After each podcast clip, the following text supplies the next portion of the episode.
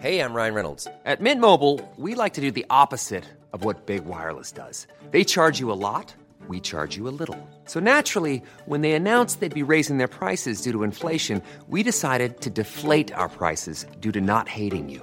That's right. We're cutting the price of Mint Unlimited from $30 a month to just $15 a month. Give it a try at mintmobile.com slash switch. $45 upfront for three months plus taxes and fees. Promo rate for new customers for limited time. Unlimited more than 40 gigabytes per month. Slows. Full terms at mintmobile.com.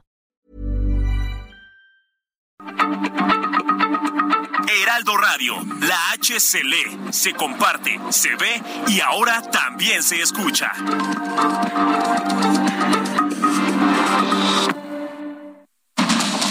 Inicia. Heraldo Noticias de la tarde con Jesús Martín Mendoza. En Heraldo Radio.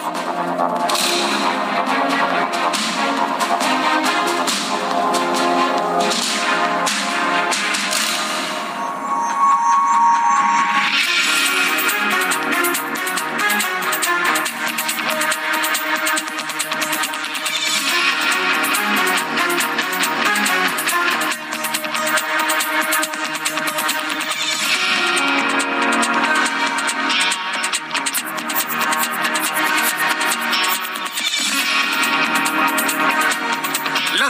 tarde en punto, hora del centro de la República Mexicana. Bienvenidos, muy buenas tardes. Iniciamos el Heraldo Radio de este martes 27 de septiembre del año 2022. Me da un enorme gusto saludarle a nombre de este gran equipo de profesionales de la información. Como siempre le digo, súbale el volumen a su radio, que le tengo la información más importante, la información más destacada hasta este momento.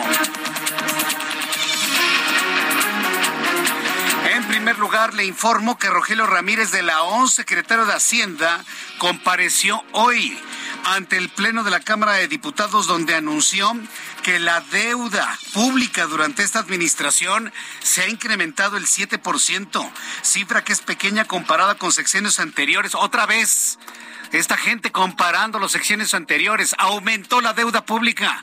Lo que prometieron que no iba a ocurrir sigue ocurriendo. Sigue subiendo la deuda pública en tiempos de Andrés Manuel López Obrador. Y más adelante le voy a tener todos los detalles aquí en el Heraldo Radio.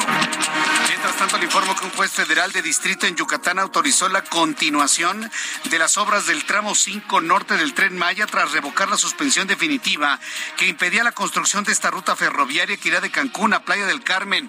Un juez que bueno, pues ya los integrantes de Sélvame del tren dicen está comprado. Estaba suspendida la construcción debido a la localización de toda una ciudad maya. Ah, pues les importó, ya sabe usted que les importó. Y se sigue construyendo y van a ir sobre la ciudad maya. A mí que no me digan con que, ay, le vamos a dar la vuelta, no es cierto. Van sobre la ciudad maya. Le voy a tener todos los detalles y las reacciones a esta decisión. Pobre juez, ¿no? La verdad es que pobres jueces. Imagínense tener encima, ¿no? Encima la presión presidencial de tú lo apruebas y tú lo suspendes y no ya sabes cómo te va a ir.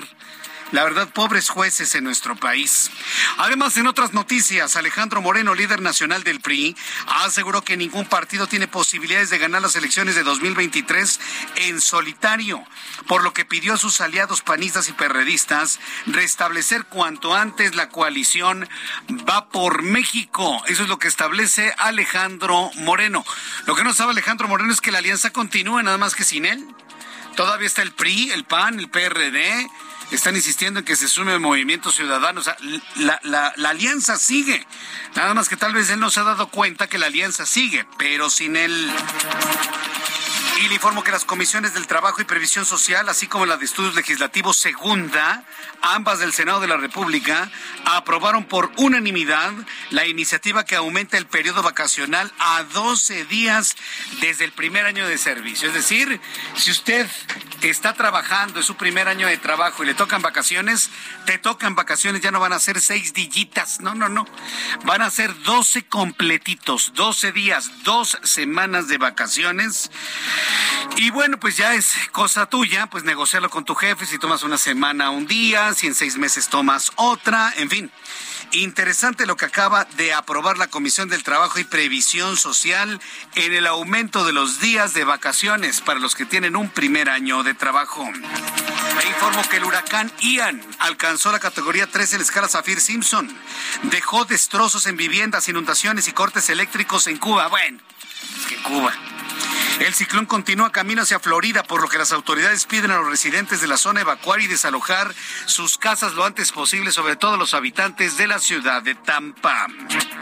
Esto, por supuesto, en Florida, en los Estados Unidos. Son las seis de la tarde con cinco minutos hora del centro de la República Mexicana. Vamos con mis compañeros reporteros urbanos, periodistas especializados en información de ciudad. Gerardo Galicia, ¿en dónde te ubicamos? Muy buenas tardes. Adelante, Gerardo. En la alcaldía de Itacalco, Jesús Martín, excelente tarde, donde ya está muy nublada prácticamente toda esta zona, así que no hay que descartar posibilidad de lluvia en los próximos minutos. Para nuestros amigos que van a utilizar Javier Rojo Gómez, el avance es bastante complicado justo entre el eje 4 Sur y la avenida Canal de Tesonte debido a las obras que se realizan, además del transporte público. Prácticamente queda un solo carril para poder avanzar, así que habrá que tomarlo con muchísima paciencia. Y tenemos la movilización policial Jesús Martín, se reporta una persona arrollada muy cerca del circuito bicentenario tramo Río Churubusco y el eje 3 Sur, es justo en la calle de Avena y Vainilla. Ya elementos eh, de emergencia se trasladan para verificar la situación. Si transitan en la zona, únicamente habrá que manejar con mucho cuidado. Y por lo pronto, el reporte. Muchas gracias por la información, Gerardo. Hasta luego. Hasta luego, que te vaya muy bien. Saludo a mi compañero Mario Miranda con otro punto del Valle de México. Adelante, Mario, ¿en dónde te ubicamos? Muy buenas tardes. ¿Qué tal, Jesús Martín? Buenas tardes. Pues te informo que el día de mañana, 28 de septiembre, a las 4 de la tarde, se realizará la marcha por el aborto legal y seguro, conocido también como el Día por la despenalización y legalización del aborto, donde mujeres exigirán al gobierno la legalización, la legalización del aborto y la marcha partirá de la glorieta de las mujeres que luchan al Zócalo Capitalino.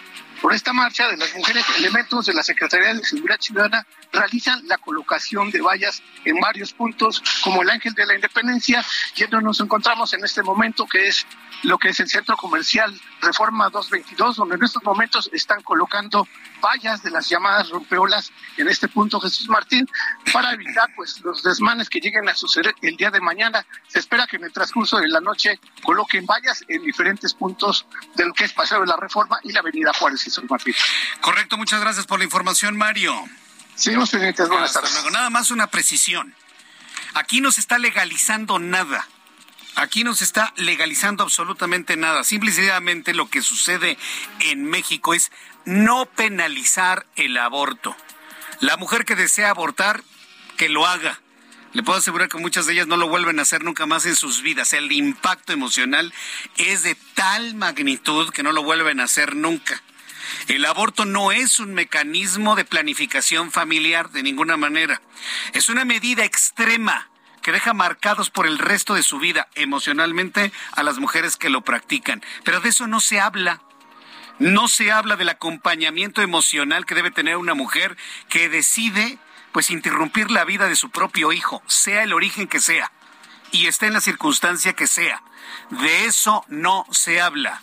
Del impacto emocional que tienen las mujeres después de abortar. De eso no se habla. Es un secreto. Está vedado el tema. Pero las mujeres que han abortado y que con eso que estoy diciendo les invade el llanto, no me dejarán mentir. Independientemente de su decisión, de su condición social, de su condición económica, de su condición de vida, las mujeres que abortan no lo vuelven a hacer nunca más en su vida, la gran mayoría. ¿Por qué? Por el impacto que les deja no llegar ese hijo que iba a estar en sus brazos. Entonces, también hablemos de eso, ¿eh? Y también que mañana hablen las mujeres dónde están los hombres que las embarazan.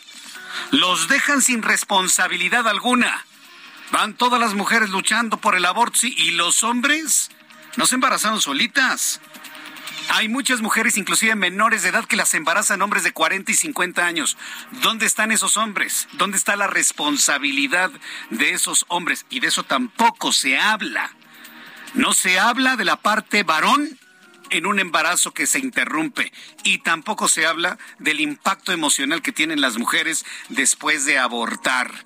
Son temas que ya es tiempo hablarlos. Son temas que ya es tiempo que se hablen también.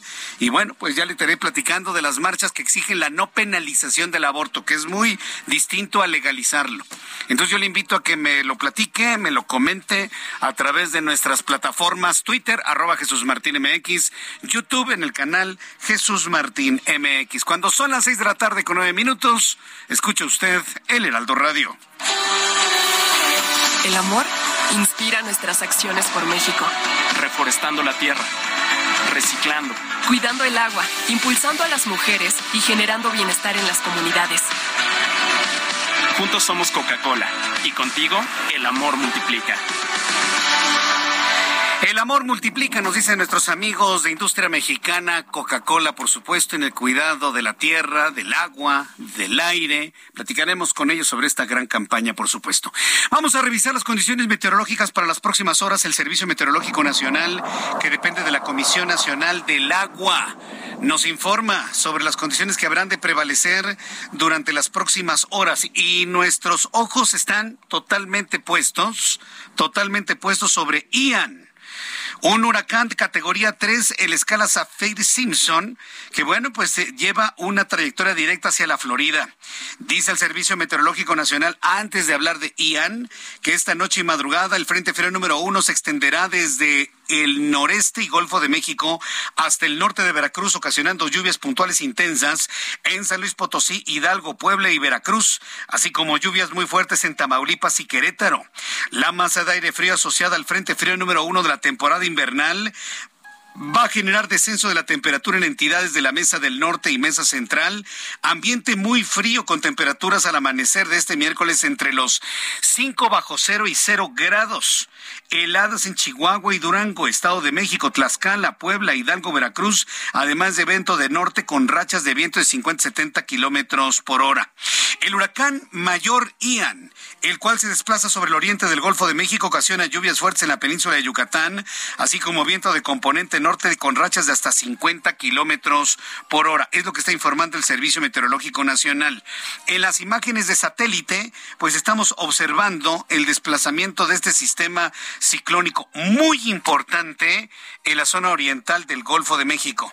Para las personas que nos ven y escuchan a través de YouTube en el canal Jesús Martín MX, le invito para que lo vea. Se encuentra al norte de Cuba el sistema. Ahí va desarrollándose al norte de Cuba. Es el más poderoso de la temporada de huracanes que ha alcanzado categoría 3 en escala Zafir Simpson. Va directamente a la Florida por el lado oriental de la Florida, perdón, occidental de la Florida y amenaza a la ciudad de Tampa. La ciudad de Tampa se encuentra en máxima alerta ante la llegada de los fuertes vientos de Ian.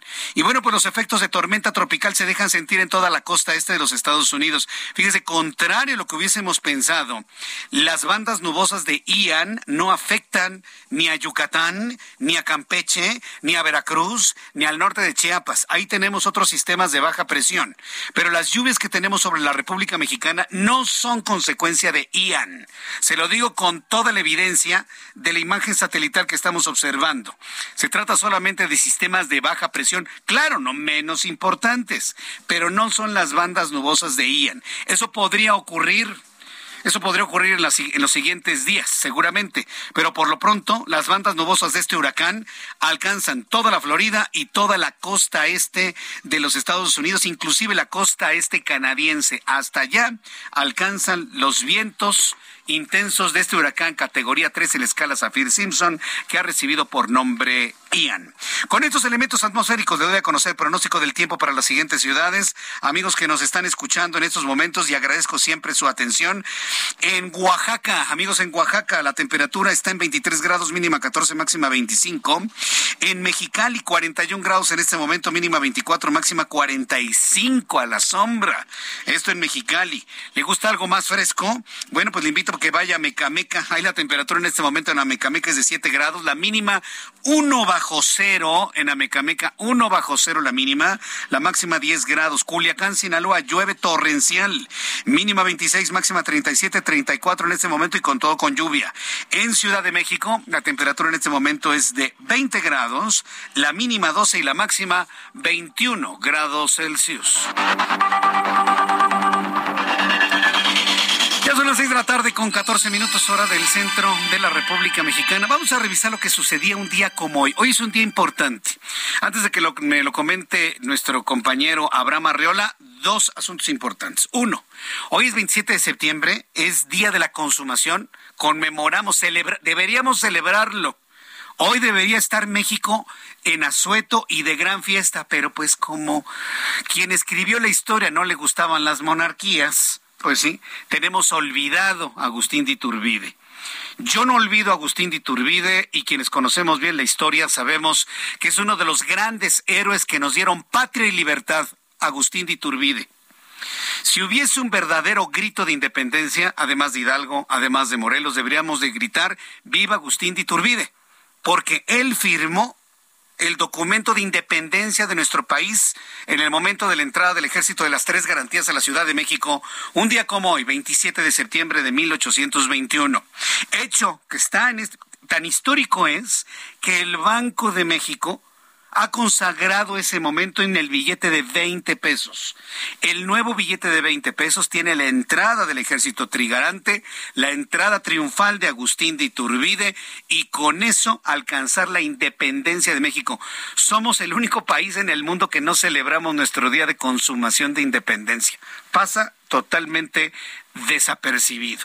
Entonces es importante, hoy estamos celebrando 201 años de ser una nación independiente. Así que felicidades a todos nuestros amigos de la República Mexicana. Felicidades porque un día como hoy, hace 201 años, empezamos nuestra independencia de México. Y otro asunto importante, hoy 27, está cayendo en este momento el sol y por lo tanto la comunidad judía celebra el Rosh Hashanah.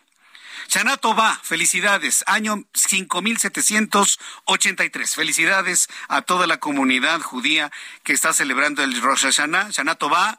Y desde aquí con todo nuestro corazón y nuestra gran felicitación a todos nuestros amigos de la comunidad judía que nos escuchan, nos siguen, están muy pendientes de nuestro programa de noticias. Bueno, dos efemérides importantes que quería yo señalar. Abraham Arreola con otros acontecimientos importantes de un 27 de septiembre.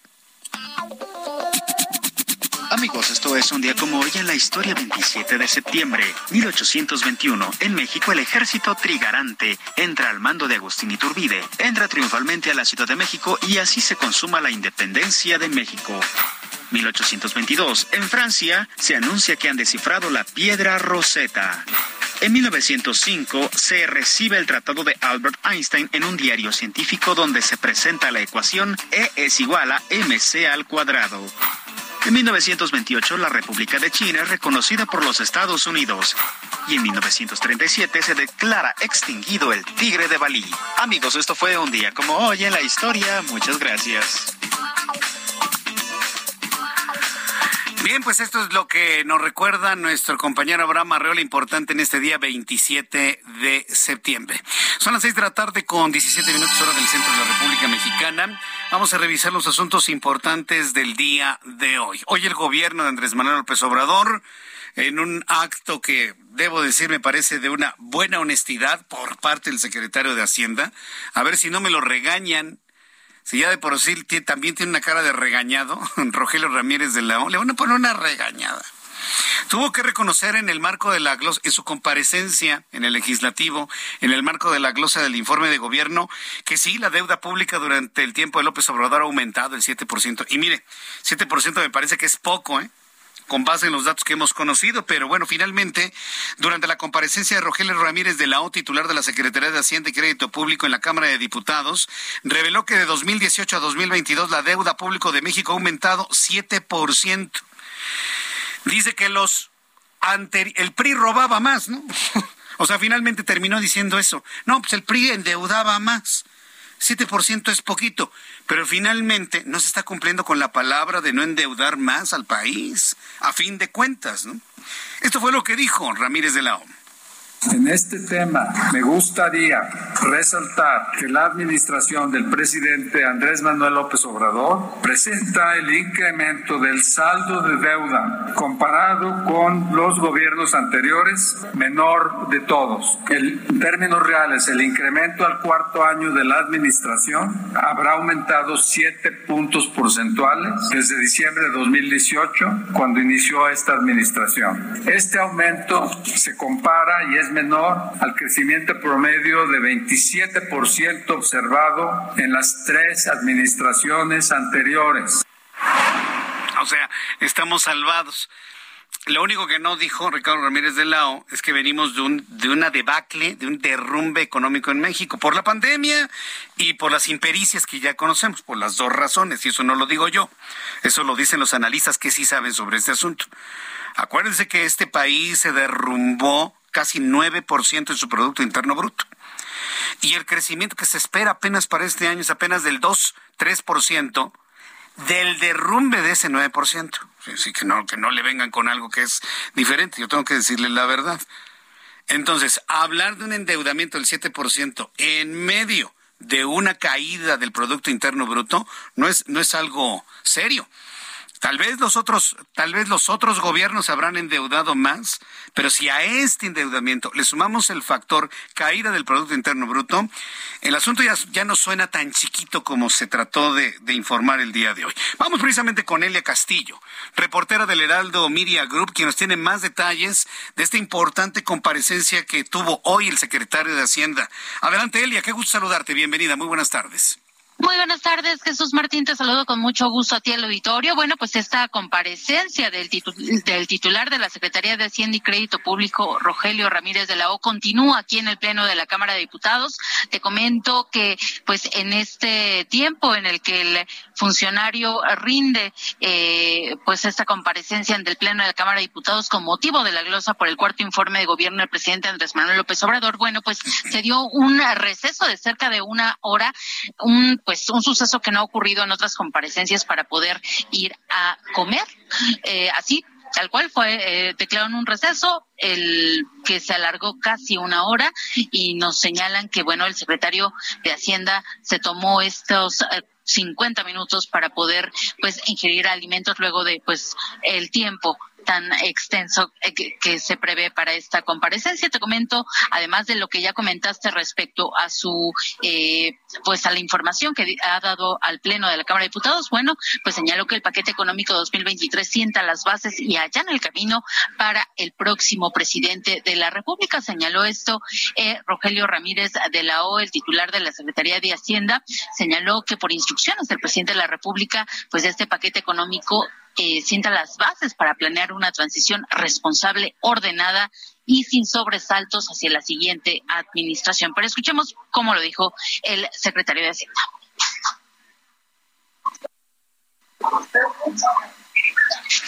A ver, eh, no tenemos el audio, Elia. A ver, dinos qué, coméntanos qué fue lo que comentó de este audio que habéis seleccionado.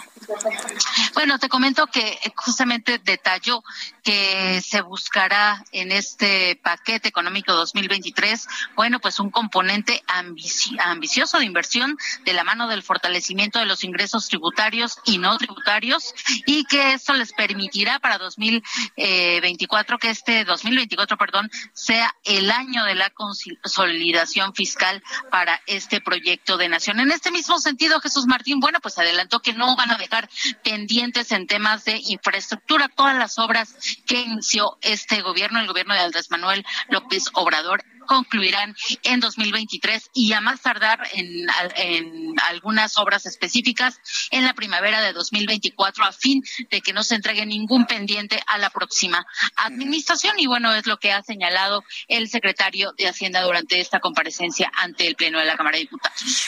Correcto Elia, muchas gracias, muy completo todo este informe que nos has eh, proporcionado en este momento aquí en el Heraldo Radio. Muchas gracias Elia, que tengas muy buenas tardes. Muy buenas tardes. Volveremos con Elia si hay algo interesante que sucede en esta comparecencia que aún continúa. Eh, ¿Sabe a mí lo que me, me sorprendió? Dicen, es que se, se, van a comer, ¿no? Los diputados, porque dicen la comparecencia es muy larga. ¿Qué les sorprendió? A mí me sorprende que se hayan tardado una hora. Y claro. No, hombre, pues un diputado, un político se tarda por lo menos tres. Sí, el aperitivo, la charla, los abrazos y los golpes en la espalda, primer tiempo, segundo tiempo, vinito, más vinito, charla, otros saludos, golpes en la espalda, plato fuerte, más vinito, otros apretones, risa, risa. Estamos en nuestra hora de comida, pues toman dos o tres. No me digan que no por favor. Me sorprende que se hayan tomado una hora. Se comieron una torta nada más. Y vámonos de regreso. Bueno, pues esto es lo que sucede en la Cámara de Diputados. Al ratito le voy a tener todos los detalles de lo que sucede en este lugar. Después de los anuncios, vamos a ver un tema muy importante que es la consulta que no es consulta, la consulta que quedó en ejercicio, la consulta que dicen que es ejercicio, pero en realidad es una consulta y que no va a ser vinculatoria. La consulta, que dicen que es ejercicio, pero que es consulta, pero que no va a ser vinculatoria y que va a ser hasta enero. Sí, parece ejercicio, parece juego de Simon Says. Pero es que así están, así están. ¿Qué tanto se le puede tomar en serio a esto o no? Le platico lo que se informó en la mañana sobre la consulta después de los anuncios. Escucha las noticias de la tarde con Jesús Martín Mendoza. Regresamos. Heraldo Radio, con la H que sí suena y ahora también se escucha.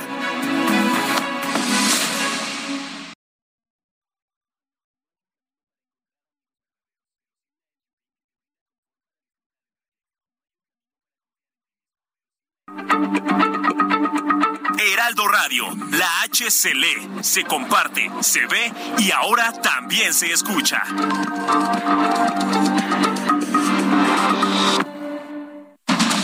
Continúa Heraldo Noticias de la tarde con Jesús Martín Mendoza.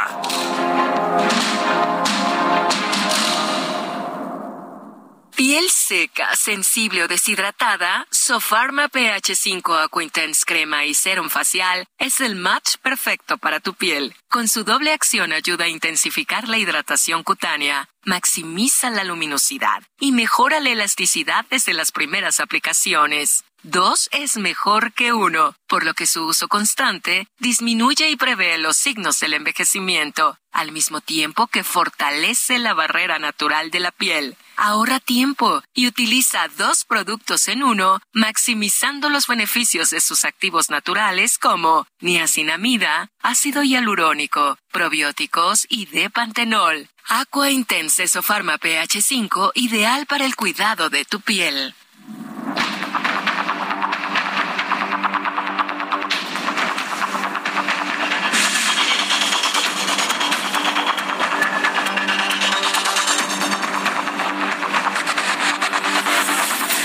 Las seis de la tarde con 31, las seis de la tarde con 31 minutos hora del centro de la República Mexicana. Paciencia, ¿eh? A nuestros amigos que nos están viendo a través de YouTube, hay algún problemita con la transmisión en la plataforma de YouTube. Así que bueno, pues en unos instantes espero que esté mejor la señal. Les invito para que entren a nuestra plataforma de YouTube en el canal Jesús Martín MX. Bien, vamos a hablar de esto que ha generado una gran controversia a nivel nacional, la propuesta del presidente. Y mire, quiero pensar de la mejor manera, y si usted quiere, de la manera más inocente, quiero pensar que es una de buena ley del presidente, pues preguntémosle a la gente, ¿no? Pero el efecto de anunciar una consulta para saber si usted quiere que el ejército se quede en las calles, pues en primer lugar es inconstitucional, porque sobre ese tema es, es, algo que está consagrado únicamente por los constituyentes para el poder legislativo. En primer lugar, que no lo sepa el presidente, pues es, es grave. Y si sí lo sabe, pues ante qué estamos. Segundo asunto, mientras no termine el proceso legislativo, es una afrenta, es una confrontación con el poder, es una invasión del Ejecutivo a las atribuciones del Poder Legislativo. Esto que le digo nos lo dijo ayer Santiago Krill Miranda, presidente de la mesa directiva de la Cámara de Diputados. No me lo dijo como panista, me lo dijo como diputado, en su calidad de presidente de la mesa directiva de la Cámara de Diputados. Yo también me he preguntado si el señor Mier siguiera como diputado de Morena, ¿estaría defendiendo el trabajo de la Cámara de Diputados? Yo tengo mis dudas, ¿eh? Por lo pronto, todo el no reclamo, pero sí observación que le hizo Santiago Krill al presidente de la República, parece que dio efecto. Se dieron cuenta que efectivamente una acción como esta iba a ir totalmente en contra de la imagen que buscan construir hacia el año 2024. Se dieron cuenta. Y la prueba está en lo que se anunció el día de hoy. Primero le quitan el nombre de consulta, que va, así, va a ser una consulta, pero le cambian el nombre para que no tenga problemas de carácter legal. Y en segundo lugar, lugar lo mandan hasta enero del año 2023. Y cuarto, lo hacen no vinculante. Entonces, ¿qué sentido tiene participar en ello? Ahorita le voy a decir. El secretario de Gobernación, Adán Augusto López, presentó esta mañana el proyecto de ejercicio de participación, no consulta ciudadana, ejercicio de participación. Ya con ese nombrecito le dan la vuelta a los temas de carácter legal y constitucional. Ejercicio de participación ciudadana, el cual se usará para consultar al pueblo, al pueblo, si las Fuerzas Armadas deben permanecer en las calles hasta 2028 señaló que se llevará a cabo el domingo 22 de enero de 2023 hasta enero y además aclaró que no será vinculante. Es decir, si la mayoría dicen sí, que permanezca el ejército en las calles, pues padre, ¿no? Pero pues no va a tener ningún efecto vinculante hacia nada. Iván Saldaña es reportero del Heraldo Media Group y nos informa. Adelante, Iván, gusto en saludarte. Muy buenas tardes. Buenas tardes, Jesús Martín y a todo el auditorio.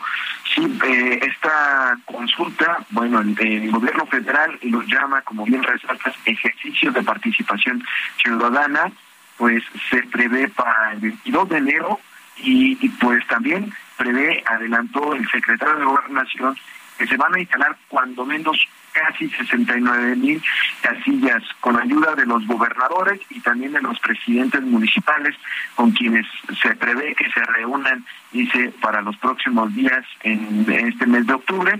Y bueno, en esta consulta, eh, en esta pues consulta ejercicio de participación ciudadana, eh, pues lo dijo el secretario de Gobernación, los resultados no van a ser vinculatorios, pero dice que en dado de que el Congreso de la Unión no apruebe una reforma en la materia que permitiría ampliar eh, la participación de las Fuerzas Armadas en tareas de seguridad pública, pues con base en estos resultados, dice el secretario de Gobernación, en febrero del próximo año estarían presentando por parte del Ejecutivo una nueva iniciativa en esta materia, una nueva reforma constitucional. Pero escuchemos eh, cómo lo dijo, como parte de lo que explicó esta mañana el secretario de Gobernación en la conferencia mañanera del presidente López Obrador. Eh, el ejercicio participativo para escuchar la opinión del pueblo en materia de seguridad pública. Como bien lo ha mencionado el señor presidente, no se trata propiamente de una consulta, se trata de un ejercicio de participación social del cual la Secretaría de Gobernación, de acuerdo a lo dispuesto en el artículo 27 de la Ley Orgánica de la Administración Pública Federal, tiene las atribuciones para organizarlo, por lo cual en la tercera semana del mes de enero del próximo año se llevará a cabo una gran jornada en la que se preguntará al pueblo de México si está de acuerdo en que el ejército y la armada continúen hasta marzo del 2018 participando en tareas de eh, seguridad pública.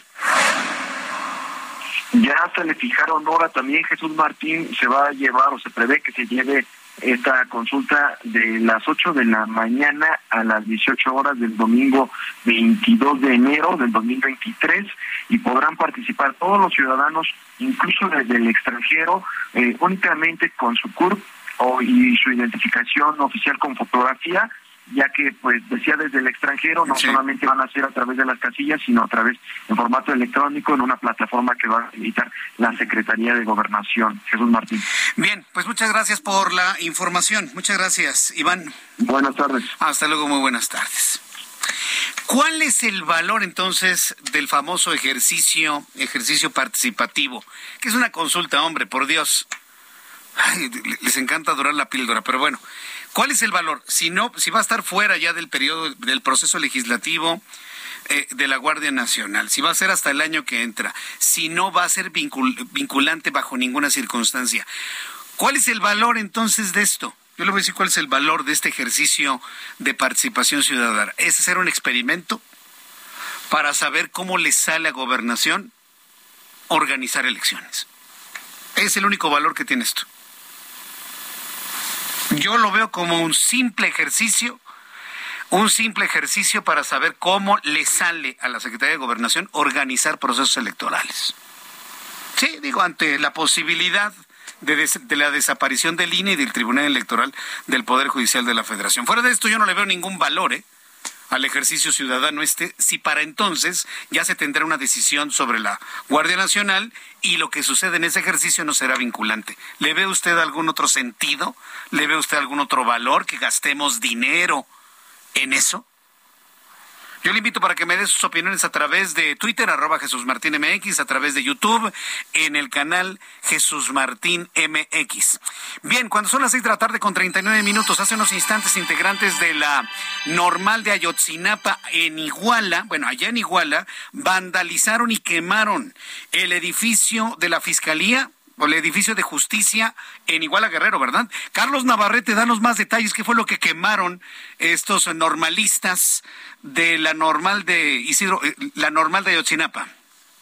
Hola, efectivamente nos encontramos en este momento fuera de las instalaciones del Palacio Judicial en el municipio de Iguala, donde hace unos instantes estudiantes de diferentes normales rurales eh, del país, incluida la de Ayotzinapa, irrumpieron en estas instalaciones, eh, ingresaron metieron por la fuerza dos vehículos, un camión de una empresa refresquera y también una camioneta eh, comercial. Eh, con estos dos vehículos eh, tumbaron dos portones metálicos, posteriormente les prendieron fuego. Una vez adentro de las instalaciones también lanzaron piedras en contra de los ventanales, lanzaron petardos, eh, y ya en este momento hace acto de presencia personal de protección civil y del cuerpo de bomberos quienes han comenzado a controlar el incendio, reiterarles esta acción de protesta en la ciudad judicial, en Palacio Judicial de Iguala, es para conmemorar el octavo aniversario de la desaparición forzada de los 33 estudiantes de la normal de Ayotzinapa, hechos ocurridos entre la noche del 26 y madrugada del 27 de septiembre de 2014 en esta ciudad. La movilización comenzó aproximadamente a las 3, 4 de la tarde con una marcha que partió del Instituto Tecnológico de Iguala y culminó en, en la estela que se colocó en la calle Aldama, donde dos estudiantes fueron asesinados en la noche del 26 de septiembre. Una vez concluido el mitin, en el que criticaron o condenaron la postura del gobierno federal de negarse a castigar al ejército, al ejército mexicano por estas responsabilidades, pues concluyeron su día de movilización, su día de protesta, incendiando dos vehículos dentro de las instalaciones de Ciudad Judicial, donde también lanzaron piedras y petardos a este edificio. Hasta aquí mi reporte. Bien, muchas gracias por la información. Hasta luego. Gracias, que te vaya muy bien. Nuestro corresponsal allá en Iguala Guerrero y volveremos a entrar en comunicación con él para que nos dé más datos, por supuesto, de estas acciones vandálicas en contra del edificio judicial. Seis de la tarde con 41 minutos, hora del centro de la República Mexicana. Más adelante voy a tener comunicación con Felipe de la Cruz, quien es vocero de los padres de los 43 normalistas de Yotzinapa. Y es que es importantísimo conocer el punto de vista de los, de los padres de familia, porque este martes se dio a conocer la renuncia del fiscal Omar Gómez Trejo, así como, así como lo oye. ¿Y cómo han de estar los zipizapes, permítame la descripción, el zipizape dentro del grupo de investigación del caso Ayotzinapa? ¿Cómo ha de estar que Omar Gómez dijo, ¿saben qué? Ahí se ven, yo me voy renunció a la titularidad de la Unidad Especial de Investigación y Litigación para el caso Ayotzinapa al día siguiente de la conmemoración de ocho años de este asunto que está más enredado que al principio, sí, claro, por la intencionalidad política que le han puesto, dice este hombre, ¿saben qué? Ahí se ven. Si me vieron, ni me acuerdo, ni me vi. Su dimisión al cargo se da luego de que el Ministerio Público Federal desistiera de 21 de los 83 órdenes de aprehensión solicitadas por la Fiscalía General de la República. Al respecto, Felipe de la Cruz, vocero de los padres de los 43 normalistas de Ayotzinapa, lamentó la renuncia de Gómez Trejo. Dijo que presienten que se complicaría más la investigación. Fíjese, si de por sí platiqué con Vidulfo Rosales ayer en televisión, y esa fue una de las preguntas. Hoy que estamos más cerca hoy de la verdad que antes y me dijo que no. Me lo dijo que si bien la verdad histórica nunca la habían tomado en cuenta, hoy consideran que se han dado retrocesos en la investigación muy importantes. Me lo dijo Vidulfo Rosales ayer, 27, 26 de septiembre. Al día siguiente renuncia Omar Gómez Trejo. ¿Sabe quién debe estar preocupadísimo? Alejandro Encinas. El subsecretario de Gobernación está solo. Lo dejaron solo. Y lo dejaron solo con la acusación de tres militares que están encerrados en donde la evidencia indica que no tuvieron nada que ver ni con los rojos, o Guerreros Unidos, perdón, con los Guerreros Unidos, no tuvieron nada que ver, ni tampoco con la muerte de los jóvenes. Es decir, en su caso que se desmorona desde la propia desde la propia instancia, la Unidad Especial de Investigación y Litigación para el caso de Yotzinapa, y en donde están dejando solo a un Alejandro Encinas. Debe ser la soledad tremenda ¿eh? después de esto. Platicaremos con el vocero de los, eh, de los padres de familia de los 43 normalistas de Ayotzinapa. En una primera declaración aseguró que sienten mucho, sienten mucho lo ocurrido y que esto traería, por supuesto, una complicación en la investigación.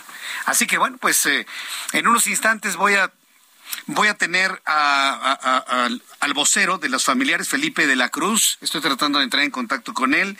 Ya tenemos evidentemente ya todo listo para poder conversar con él. Bueno, mientras hacemos enlace con él, ¿sabe quién habló el día de hoy? Y estaba así como que medio disminuido. Alejandro Moreno, el líder nacional del PRI. Ah, porque Alito sigue siendo el líder nacional del PRI. Aseguró que se tiene que trabajar por México y que la coalición va por México no debe ser una camisa de fuerza, por lo que llamó a sus integrantes del PAN del PRD ser políticos profesionales y restablecer cuanto antes la coalición va por México. Jorge Almaqui nos tiene los detalles. Adelante, Jorge, gusto en saludarte. Muy buenas tardes. Gracias, amigo del Heraldo Radio. Así es, después de cinco intentos, la quinta fue la vencida y Alejandro Moreno, presidente de la Comisión de Gobernación y Población en la Cámara de Diputados, pudo sesionar con la presencia de legisladores de Morena quienes habían saboteado las reuniones de trabajo. El encuentro laboral se da después de los señalamientos de regreso del primor tras la propuesta que realizó la diputada federal con licencia Yolanda de la Torre, con la que las Fuerzas Armadas podrán mantenerse en las calles hasta el 2028 en tareas de Pública. Entrevistado tras la sesión ordinaria, Moreno Cárdenas dijo que la reanudación de las actividades se debe a que son profesionales y primero está México. No podemos decir es que este me sacó la lengua, no me saludó, me vio feo, no.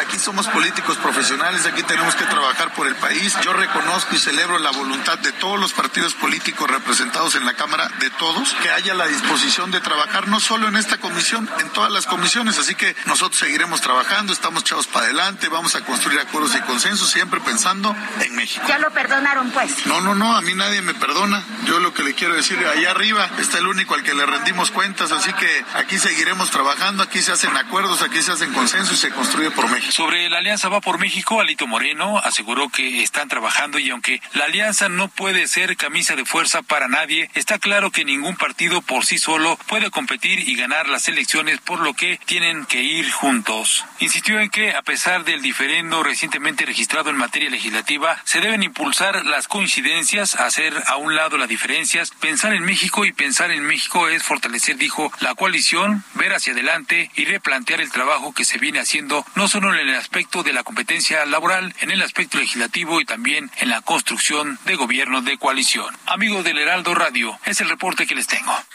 Muchas gracias a nuestro compañero reportero asignado a la nota por supuesto. Bueno, son las seis de la tarde con 46 minutos, hora del centro de la República Mexicana. Ah, que Lalito Moreno, qué, qué declaración, ¿no? Ya lo perdonaron. a mí no me perdona nadie. Al único es al que le rindo cuentas es al de allá arriba. Nada más. Y habló evidentemente de las negociaciones y por supuesto también de los consensos. Ese es Alito Moreno. Yo le invito para que me dé sus comentarios a través de mi cuenta de Twitter, arroba Jesús Martín MX y a través de YouTube en el canal Jesús Martín MX. Hace unos instantes estaba revisando muchas de las informaciones que se están generando en los Estados Unidos eh, por la llegada del huracán Ian.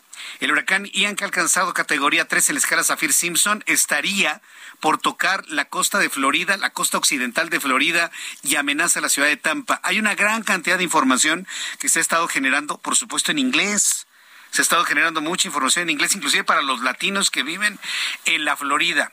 Y para los mexicanos que quieran ir para allá y conocer evidentemente todas las recomendaciones del área de protección civil, del USGS, por supuesto, es importantísimo dominar el inglés Cuando hay un huracán, cuando hay problemas financieros, cuando se tienen negocios en puerta, cuando se está buscando hacer la vida en un país angloparlante? La respuesta la tiene nuestro amigo Carlos Guillén, director de publicidad de COE México, a quien yo le agradezco que nos visite el día de hoy. Estimado Carlos, bienvenido, ¿cómo estás? Gracias, Jesús Martín, un gusto saludarte y tienes toda la razón, estar preparado. Preparados con el inglés. Totalmente, el inglés es una es la herramienta indispensable a nivel mundial es el idioma de los negocios y estamos a tres meses que se acabe el año. Sí, ah, bueno, es una buena. ¿No? Entonces imagínate, la gente que ya realmente necesita aprender el inglés, pues COE es hablar inglés. En tres meses ya estás hablando el inglés de manera fluida, ¿sí? De manera natural, así como aprendimos a hablar el español. Te enseñamos el inglés, ¿sí? De una manera fácil, rápida y con técnicas de aprendizaje. ¿Qué te parece? Fíjate que no había caído en la cuenta, te puedo asegurar que hay mucha gente que no ha caído en la cuenta de que faltan tres meses para que se acabe este año. Se puede ser una muy buena motivación arrancar 2023 hablando inglés. Hay que ganarle al 2023, sí, ¿no? Con ese paso adelante. este año ya se fue. Bueno, pues Exacto. preparemos la última parte. Con COE, qué mejor en COE, que somos una empresa a nivel internacional. En, en, a nivel Latinoamérica ya tenemos 32 años, Jesús Martín, capacitando ejecutivos, profesionistas, empresarios. Aquí en México 28 años, ¿sí? Y llevamos 12 años, llevamos para 13 capacitando en línea. Es decir, es un programa online certificado. O sea, es decir, no estamos ensayando. Sí. Pero, las clases son completamente en vivo, ¿verdad? no son grabadas. No, no, no. El, profesor está en vivo y en directo, te da la sesión, grupos reducidos de uno, máximo ocho personas, y vamos a detectar el canal de aprendizaje de cada persona. Si eres visual, si eres auditivo, si eres kinestésico, dependiendo del canal de aprendizaje, va a ser más fácil, rápido, dinámico, divertido. ¿Qué hay más, eh? ¿Auditivos o visuales? Exacto. A ver, ¿qué hay más? Totalmente, ¿Cuál ha sido tu experiencia? Sí, mira, totalmente mi experiencia. Los hombres somos totalmente visuales. Visuales. la mujer es auditiva. Qué interesante. Y hay una, una mezcla entre auditivo y kinestésico y visual y kinestésico. Ajá. Entonces, ese es el planteamiento, hacer un traje a tu medida en el idioma inglés. O sea, el método se vuelve práctico, dinámico, 100% conversacional, Jesús Martín, porque te vamos a enseñar primero a hablar Tal cual como un niño, primero hablar, segundo a leer y escribir, y hasta el último la tediosa y aburrida gramática. No nos inventamos niveles de inglés tampoco. Es un método que ya está certificado. Después de los nueve meses que te damos garantía, o sea, en tres meses ya lo hablas. En nueve meses podrás expresarte fluidamente en inglés, pero en un año estarás certificado ya listo para una certificación a nivel internacional. Te preparo para el TOEFL, para el TOEIC o para el IELTS. Eh, cuando dices que no se inventan niveles de inglés, es que si yo digo que tengo tanto porcentaje o domino tal cantidad de inglés, es porque verdaderamente es así, ¿no? Exacto, es un programa ah, integral donde vamos a tener diferentes talleres online, donde vamos a ver talleres de audio, video, música, clubs de conversación, gramática, lectura. O sea, realmente vamos a garantizar el aprendizaje, no importa en qué nivel de, inglés te ubiques. Mucha gente me ha dicho, Carlos, es que yo no hablo nada, no importa. Te damos garantía desde pollito chica en gallina gen hasta personas que más o menos mastican el inglés o más o menos se defienden. Correcto. Bueno, pues entonces, ¿a qué número se tienen que comunicar las, las primeras personas? Me han preguntado que si hablar ¿Eso ya implica algún costo o algo? No, nada, es, es sin compromiso. Sin compromiso. Lo importante es aprovechar la promoción y también desde el celular pueden bajar la aplicación de COE Jesús Martín, ya cuando estés en el, en el en la parte del inglés, eh, bajas la aplicación y sigues practicando el inglés 24/7. Pues hay muchos beneficios. ¿Desde qué edad? Desde los 7 años hasta 70 años de edad. Sí se puede. O sea, puedes escuchar mis materiales en el coche mientras estoy en el tránsito. Exacto. Y en algún momento el inglés. practicar, Sí, y te conectas. Y es más, puedes conectarte en vivo de lunes a lunes. O sea, abrimos todos los días, ya no es pretexto. Número telefónico, Carlos. Es 5555 020252. Muy fácil. A ver, lo repito, 50, márquele ya de una vez. WhatsApp con la palabra inglés. Ah, o una llamada perdida también. 5555 020252. La palabra inglés a través de WhatsApp. Exacto, es el teléfono que tengo en mis manos. Es el 5555 020252. Voy a dar de aquí a las 7 15 de la noche, Jesús Martín. Toda la gente que mande WhatsApp va a recibir un 50% de descuento en todos los pagos mensuales. Escucharon bien, mitad de precio. Y las primeras 100, no, 200, de una vez, primeras 200 personas vamos a regalar la inscripción, cero inscripción y plan familiar dos por uno. Es decir, a mitad de precio puedes invitar a un familiar totalmente gratis, Jesús Martín. Entonces, es la oportunidad a hablar inglés en COE es garantía al 100%. Danos otra vez tu número, por Voy favor. a dar el teléfono 5555 020252. Ah. También puede ser mensaje de texto o un llama cuelga o WhatsApp con la palabra inglés. Perfecto. Le voy a repetir yo el número para que se lo aprenda. ¿eh? Si va manejando, con mucho cuidado. No lo voy a textear en este momento. A lo mejor puede marcarlo rápido y ya lo tendrá registrado Carlos Guillén y todo el equipo de COE. 5555 02 02 52. Es dos veces 02. 55 55 02 02 52. Lo más difícil para aprender inglés es tomar la decisión. No importa en qué nivel te ubiques, es un nivel 100% conversacional, garantizado. Jesús Martín, tú nos conoces desde cuántos años, más de 10 años. Sí, más de 10 años. Desde que, está, desde que estábamos en la otra estación de radio, Exacto. ¿te acuerdas? Entonces, qué mejor garantía que tú le estás dando aquí la certificación a COE, que realmente hay gente que dice, sí mando el WhatsApp no lo mando. Mándelo. Digo, por cómo decías tú, que por preguntar. Por preguntar no se paga. Por preguntar no se paga. Y además usted no sabe si esta llamada puede generarle un nuevo futuro, un nuevo camino, una nueva visión en su vida. ¿eh? Exacto, es garantizado para ejecutivos, profesionistas, empresarios. Manda ya tu WhatsApp inglés al 5555 020252. Llama ya. Una vez más. 5555 020252 WhatsApp con la palabra inglés. Aquí va a estar Carlos Guillén recibiendo todas sus llamadas en este momento y también su gran equipo de COE México. Gracias, Carlos. Hasta las 7:15. Hasta las 7:15. Gracias, Carlos. Voy a los anuncios. Regreso enseguida con un resumen y las noticias más importantes. Escucha las noticias de la tarde con Jesús Martín Mendoza. Regresamos.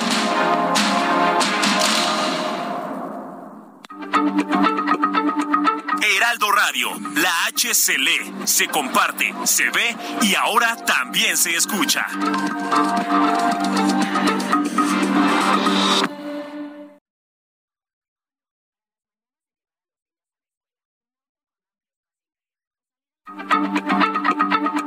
Heraldo Radio, la H se lee, se comparte, se ve y ahora también se escucha.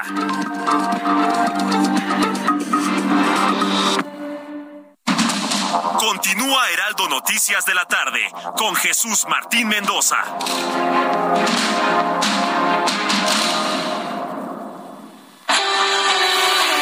El amor inspira nuestras acciones por México. Reforestando la tierra, reciclando, Cuidando el agua, impulsando a las mujeres y generando bienestar en las comunidades. Juntos somos Coca-Cola y contigo el amor multiplica.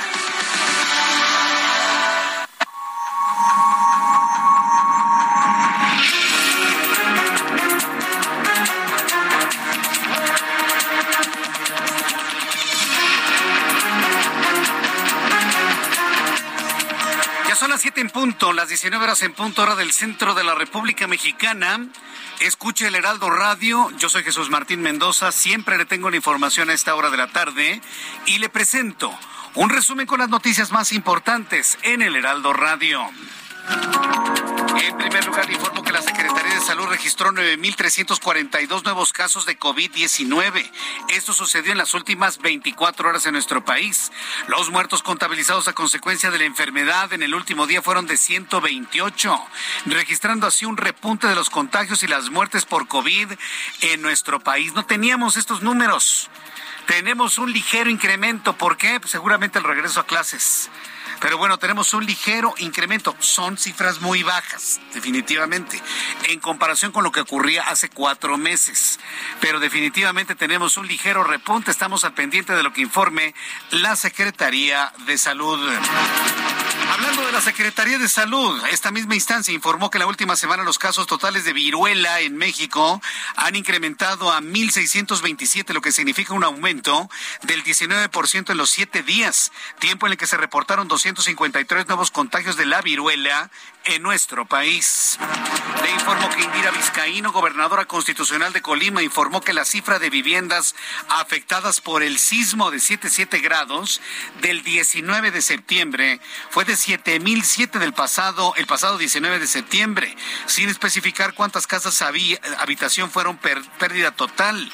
Los municipios más afectados fueron Tecomán y sobre todo Manzanillo en Colima gobernador de Morelos, Cuauhtémoc Blanco, encabezó un evento para conmemorar el Día Mundial del Turismo, donde afirmó que el sector es uno de los grandes pilares para el desarrollo de Morelos.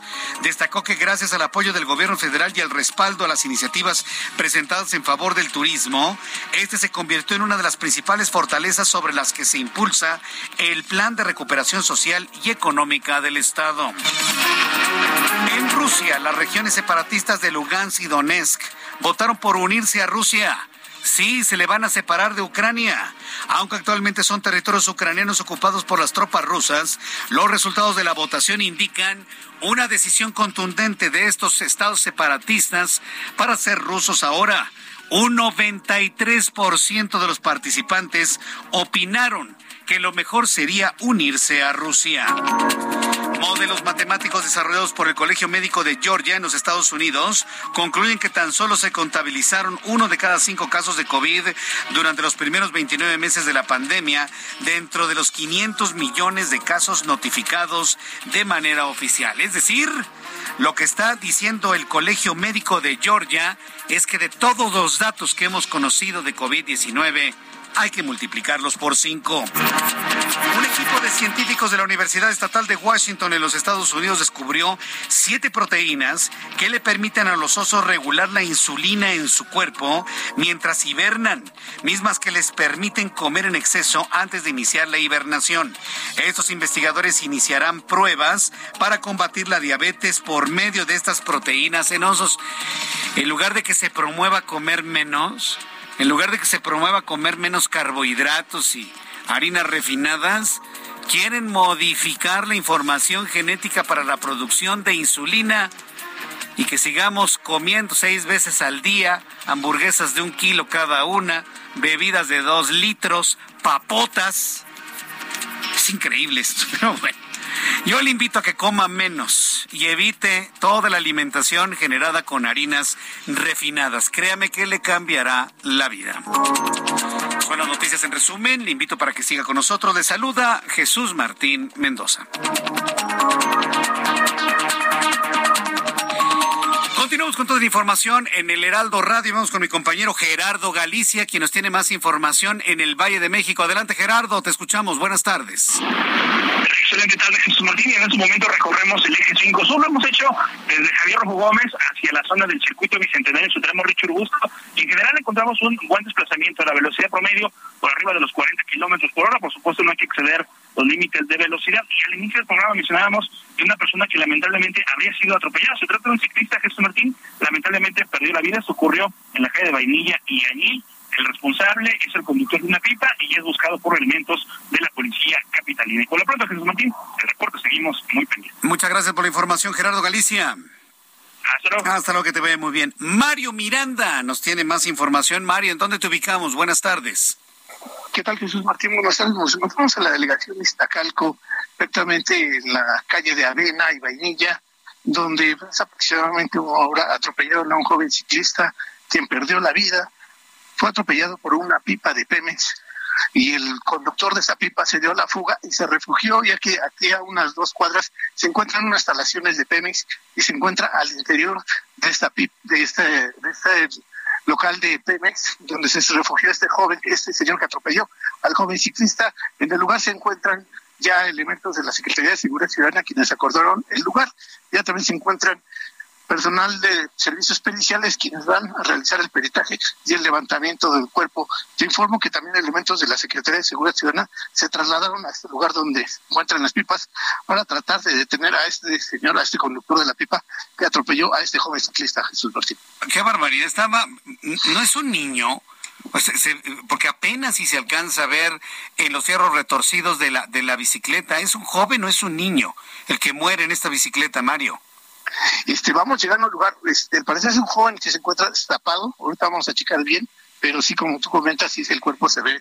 Pues se ve pequeño, sí, exactamente. puede ser un joven de, baja estatura o se trata de un niño. vamos a tratar de identificar correctamente a la persona fallecida que iba a bordo de esta bicicleta. El, el asesino está detenido, ¿no? Porque, bueno, finalmente lo mató con su camión de Pemex, ¿no? Sí está detenido entonces el individuo se metió, lo que tú estás comentando es que se metió a la instalación de Pemex. Como, como te ah. comento que a dos cuadras se encuentran unas aquí muy cerca del viaducto, aquí enfrente de lo que es este el Palacio de los ah, Deportes, hay unas instalaciones de Pemex donde seguido hay reportan fugas de gas y de combustible. Sí, muy bien. Va, qué valiente, qué valiente. Ahorita nos vamos a trasladar a ese punto para checar si esta persona fue detenida. Bien, nos informas al ratito entonces, Mario. Muchas gracias por la información. Estamos pendientes. Hasta luego, que te vaya muy bien. Mire nada más qué belleza, ¿no? El conductor de una pipa de petróleos mexicanos atropella y mata a un joven y en lugar de enfrentar su responsabilidad, va y se mete y se esconde en las naguas de las oficinas de Pemex. Para eso me gustaban Esperemos que lo agarren y que sus mismos compañeros lo entreguen de manera inmediata. Bien, son las siete con ocho, las 19 horas con ocho minutos hora del centro de la República Mexicana. Vamos a continuar con la información. Ya le adelantaba hace unos instantes que este martes se dio a conocer la renuncia del fiscal Omar Gómez Trejo, titular de la Unidad Especial de Investigación y Litigación para el caso Ayotzinapa. ¿Qué va a pasar ahora? Ayer tuve varias entrevistas con especialistas en la conmemoración de los ocho años de este tremendo caso, de esta injusta desaparición por así calificarla, y al día siguiente renuncia una pieza clave en la investigación, una investigación que parece que se ha complicado mucho más por el interés político que genera. En la línea telefónica, súbale el volumen a su radio, Felipe de la Cruz. Él es vocero de los padres de los 43 normalistas de Ayotzinapa. Estimado Felipe de la Cruz, gracias por tomar la comunicación. Bienvenido, muy buenas tardes. Muy buenas tardes, muchas gracias por el espacio, como siempre. Pues, a, ver, platiquen, sí, hemos platicado en muchas ocasiones, yo cosa que le agradezco siempre, don Felipe de la Cruz, pero a ver, una primera impresión de la renuncia de, un, de una persona clave en la nueva investigación que ayer Vidulfo Rosales me decía que tenía la impresión de que se le habían dado pasos atrás. Pero finalmente, para los padres de familia, ¿qué significa esta renuncia? Felipe de la Cruz. Bueno, bueno pues quiero decirte que si es para nosotros lamentable e impactante la noticia el saber que Omar renuncie no al caso porque bueno todo el esfuerzo que él ha puesto para que se avanzara en la investigación pues se dé de un momento a otro y la misma fiscalía eche abajo su trabajo y creo que es una de las causas por la cual pues él está haciendo su renuncia no y claro que va a impactar demasiado si dio mucho trabajo convencer a, a él para que formara parte de, este pues, de esos momentos de investigación y hoy con esto pues creo que sí se han dado varios pasos hacia atrás quién va a ocupar su lugar, quién va a hacer el trabajo que le estaba realizando minuciosamente para no tener fallas. Esa es la duda y ahora sí que el desánimo de los padres, las madres y yo creo que del movimiento mismo. Sí, eh, eh, un hombre que renuncia debido a la gran presión que hay. ¿Por qué este caso, don Felipe eh, de la Cruz, y la verdad ha sido muy lamentable que se haya politizado tanto? Lo que ustedes quieren es saber dónde están sus hijos. Y bueno, pues esto es tiene una cuota política tremenda de la cual pues estamos ahora donde estamos, ¿no? Inclusive con el desmantelamiento de esta unidad investigadora, Felipe de la Cruz. ¿Qué le diría usted a las autoridades de la Subsecretaría de Gobernación, Alejandro Encinas, que está llevando este caso?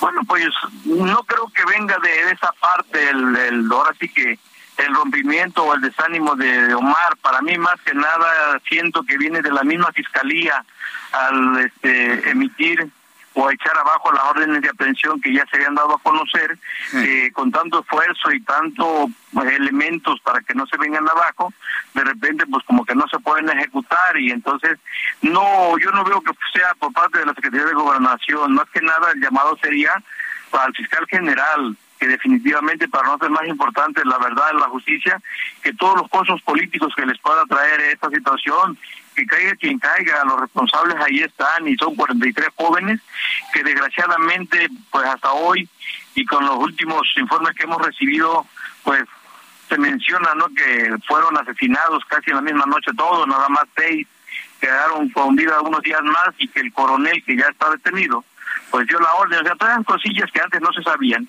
y que el ejército nunca se había mencionado y hoy que se está tocando como que están tocando las fibras de los compromisos políticos que puedan existir entre ellos, por eso se dan estas cosas. La exigencia y el reclamo es de que eso tiene que llegar hasta los últimos, las últimas consecuencias, de sepa la verdad para que esto no se vuelva a repetir.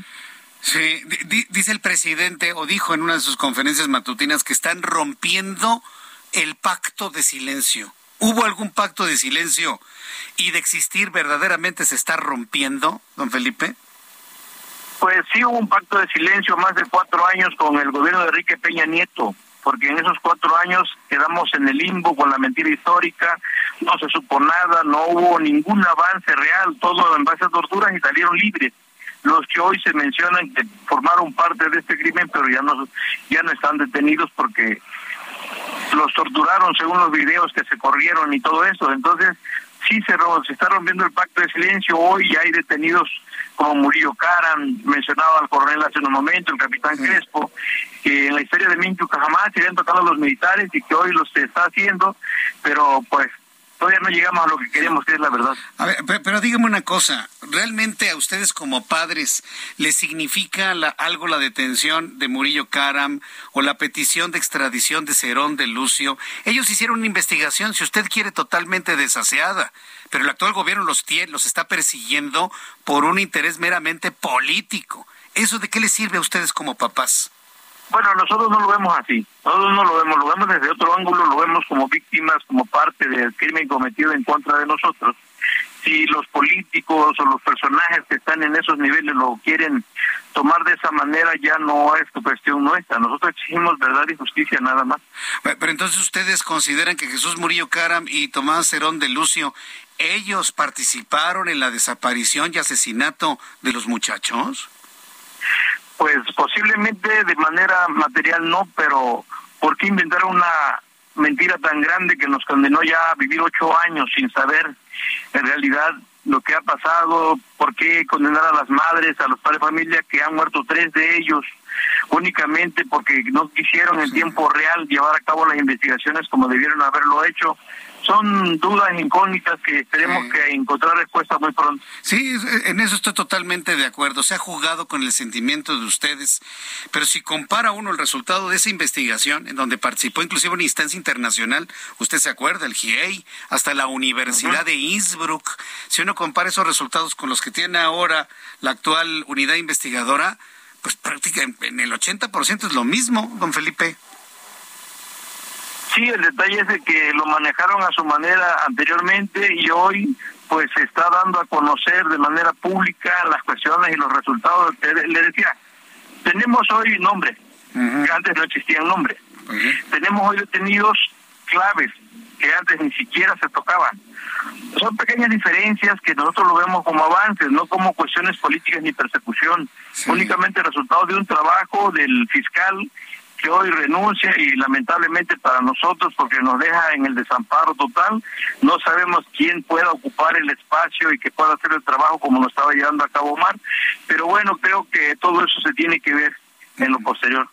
Correcto, sí. Ahora, eh, eh, el papel del ejército, desde su punto de vista, ¿Es preponderante, es coadyuvante, ayuda a la investigación o son ellos los responsables? De lo que ustedes saben, porque ustedes también han hecho investigación, ¿cuál es el papel del ejército en todo esto?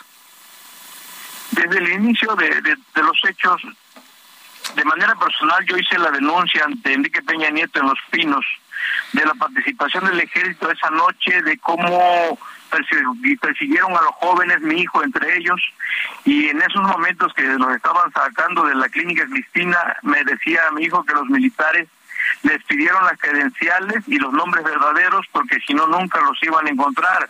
De momento el mensaje no se entendió, pero hoy al tiempo pues vemos cuál era el mensaje que les estaban dando en esta noche a los jóvenes. Entonces formaron parte, forman parte, no podemos quitar el dedo renglón, tienen mucha responsabilidad los militares hoy sabemos el capitán está detenido, que era el que andaba patrullando esa noche con sus militares. Entonces no, no podemos nosotros decir otra cosa. Bien, pues vamos a ver finalmente qué explicaciones da mañana el gobierno federal, la Secretaría de Gobernación, para saber pues quién va a ocupar la, la titularidad de esa unidad investigadora. Me imagino que ustedes van a querer reunirse de inmediato con el nuevo titular, ¿no es así? Sí, definitivamente, pues la necesidad es nuestra, la, la verdad la ansiamos con mucho más hoy fuerza porque ya le decía, hay tres padres que han fallecido sin saber nada de, los muchachos, muchos enfermos con eh, enfermedades crónico-degenerativas, hay mucho daño ya, aparte de los muertos, las enfermedades. Sí, y el paso del tiempo, que es, ese sí no perdona absolutamente nada. Pues bueno, pues yo le agradezco mucho, don Felipe, el que me haya tomado la llamada telefónica. Mire, siempre se lo agradezco doble porque sé lo duro que estas entrevistas implican eh, para ustedes el recordar y sobre todo tener el dolor de no saber dónde están sus hijos. Yo hago votos porque todo esto se aclare lo antes posible. Don Felipe. Muchas gracias y ahí estamos. Ahí seguiremos, gracias. Felipe de la Cruz, que es vocero de los padres de los 43 normalistas de Ayotzinapa. ¿Qué caso? ¿Por qué es importante hablar con él? Porque ellos son los que están en medio a ellos no les importa la política y no le interesan a los padres de familia si López Obrador se quiere vengar de Enrique Peña Nieto a través del asunto de Yotzinapa. Si los quiere hacer quedar mal para que la gente diga, ay no, con el PRI nunca más ni la alianza, votemos todos por Morena. A los padres de familia no les interesa eso. Lo único que les interesa es saber quién les quitó la vida, saber dónde están sus cuerpos y que se castigue a los responsables. Son las únicas tres cosas que les importan. Lo demás es pura paja política. Todo lo demás, todo lo demás. Si nos centramos en eso, si nos centramos en eso que quieren los padres de familia, yo le puedo asegurar que este caso se resuelve más rápido de lo que usted y yo nos imaginamos. ¿Quién los mató? ¿Dónde están los cuerpos? Y justicia para quien cometió ese acto. Todo lo demás es politiquería, como dice el propio presidente López Obrador, politiquería. Son siete con diecinueve, las siete con diecinueve era del centro de la República Mexicana. Pobres muchachos, ¿eh? Sí, en todos los sentidos. Sí, yo sé que no eran, no, no eran, este, hermanitas de la caridad, yo lo sé, yo lo sé. Pero eran muchachos muy jóvenes y, después de lo que tenían que hacer iban a regresar a sus casas. Sus papás, sus mamás los esperaban con amor en sus hogares. Y eso es lo que se tiene que privilegiar en toda esta investigación. Bueno, vamos con otros asuntos. Tengo la línea telefónica Daniel Gutiérrez. Tengo comunicación en estos momentos a Daniel Gutiérrez, que es director comercial de Pentafón. Y bueno, pues lo hemos invitado a él porque seguramente usted lo sabe, se lo he informado aquí en radio, se lo he informado en televisión. Hay un fenómeno que ha afectado a muchas personas en su patrimonio, que ya se les conoce como montadeudas. ¿De qué manera usted se puede proteger? ¿De qué manera usted puede prevenir y protegerse de estos sujetos que le montan una deuda ¿Cuáles son los tips? ¿Cómo, cómo suceden estos fraudes? Eh, estimado Daniel Gutiérrez, muchas gracias por tomar nuestra comunicación a esta hora de la tarde. Bienvenido. Muchas gracias, Jesús. ¿Cómo estás? Buenas noches. Un placer estar aquí contigo y con tu audiencia. Muchas gracias. Ah, una definición rápida de los montadeudas, qué es lo que están haciendo y cómo podemos prevenirlo y qué han diseñado ustedes. Eh, mira, ¿qué, es lo que nosotros tenemos como conocimiento y obviamente estamos enterados de, lo que está sucediendo actualmente, pues no solamente en el país, sino en, varias partes del mundo. Es un crimen, es un grupo de personas, es un crimen organizado que pues utiliza los datos y no solamente bancarios de las personas, sino datos sensibles o cualquier tipo de datos referente a algún consumidor y pueden hacer un mal uso de esa información ofreciendo servicios ficticios, ofreciendo créditos y que definitivamente eh, generan inconvenientes o problemas a, las personas que pueden contactar. Entonces, eso es lo que está sucediendo actualmente. Correcto. Ahora, ¿cuáles son las primeras recomendaciones para prevenir estos actos que entiendo han afectado el patrimonio de muchas familias? Mira, qué buena pregunta, este Jesús. Eh, por ejemplo, yo te puedo comentar que lo que hacemos en Pentafón principalmente está enfocado a hacer inversiones fuertes en nuestra organización para garantizar que toda nuestra infraestructura tecnológica y física esté fundamentada en certificaciones. Creo que eso es lo más importante que un centro o un contact center debe de garantizar. Las certificaciones son lo que realmente pueden garantizar la protección y el uso correcto de la información que tenemos de nuestros clientes y de sus consumidores. Por ejemplo, nosotros tenemos referente al manejo de información dos certificaciones fundamentales. PCI DCS nivel 1, ojo que es bien importante garantizar que la certificación nivel 1 es la que garantiza la máxima protección y el manejo debido de la información no solamente de datos bancarios, sino de cualquier dato personal. Y las certificaciones como 27000 que también garantiza que estas empresas, como nosotros en Pentafón, utilicemos debidamente los datos eh, de todos los consumidores. Bueno, pues esto me parece muy bien. Yo creo que muchas personas que no están de alguna manera vinculadas o familiarizadas con, con esta terminología, ¿qué, qué página de Internet o qué plataforma pueden consultar para irlo conociendo con mayor profundidad, Daniel Gutiérrez? Pues mira, hay, hay distintos medios. Por ejemplo, en Internet tú puedes estar buscando información. Eh, este, existe la, la Procuraduría Federal del Consumidor o inclusive también la Comisión Nacional de Protección y la Defensa de Usuarios en el sector financiero.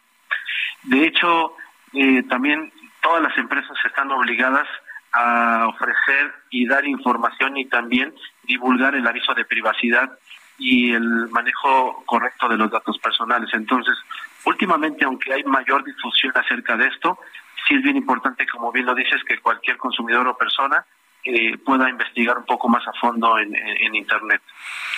Correcto, muy bien. Bueno, pues así lo estaremos recomendando. Por lo pronto, ¿cómo se puede poner el público en contacto con ustedes en Pentafón? Mira, tenemos varios medios. Por ejemplo, nosotros en nuestras redes sociales estamos como Pentafón.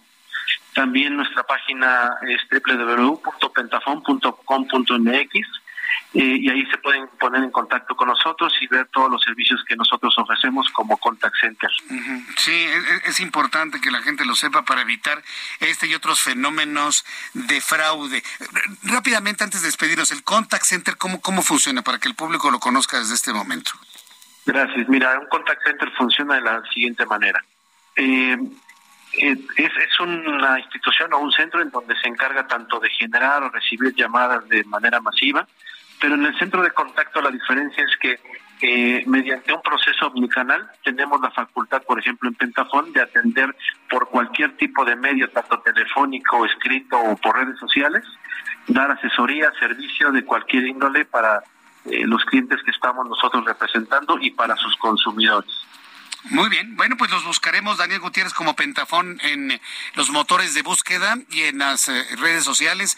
Muchas gracias por este tiempo, que tengan muy buenas tardes. Igualmente, que pasen muy buenas noches. Hasta pronto, muy buenas noches.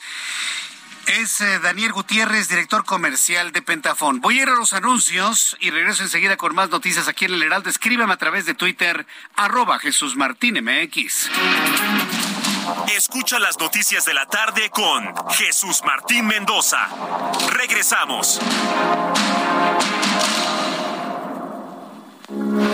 Heraldo Radio, con la H que sí suena y ahora también se escucha.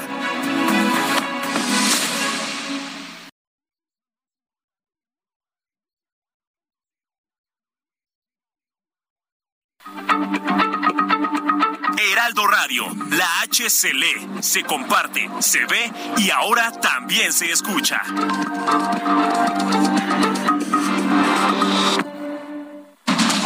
Continúa Heraldo Noticias de la tarde con Jesús Martín Mendoza.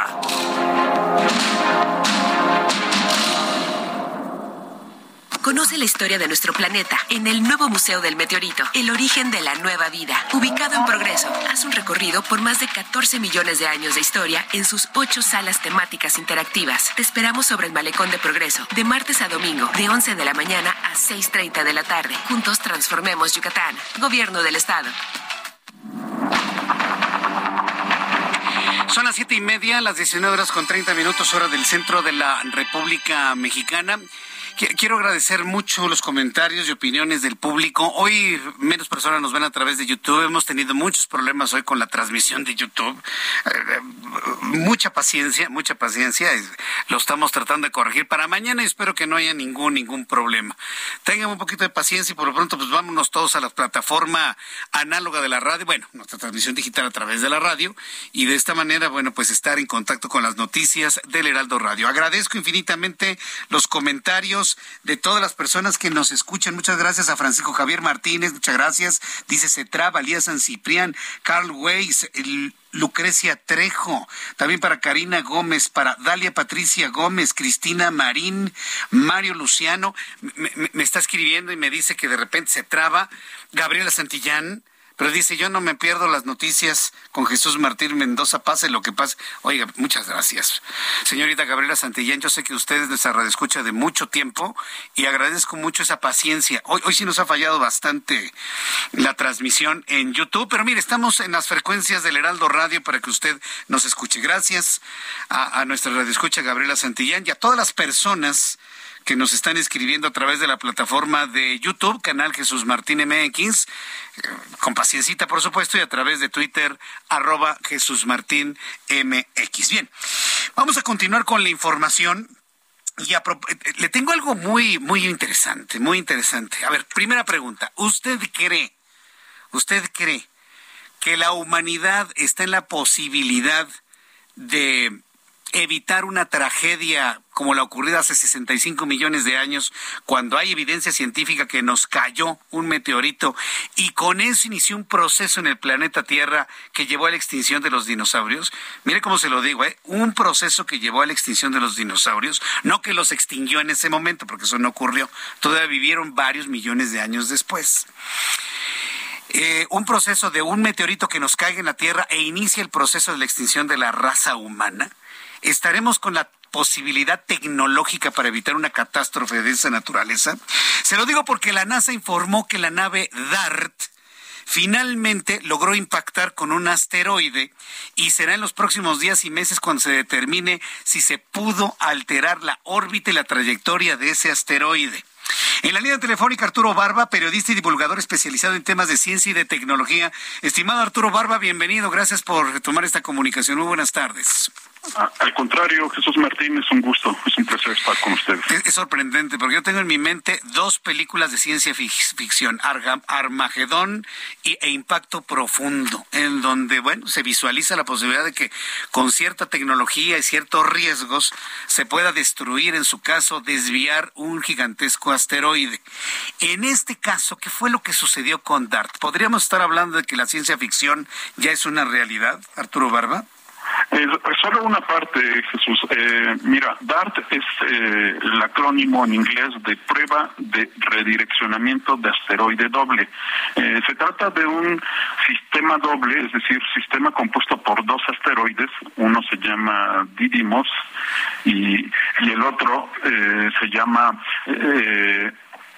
perdón, ahorita te doy, es Didymos es un sistema doble, ¿no? Están es girando. un sistema doble. eh, Didymos tiene más o menos 780 metros de, de diámetro y Dimorphos, que es el otro, 160 metros.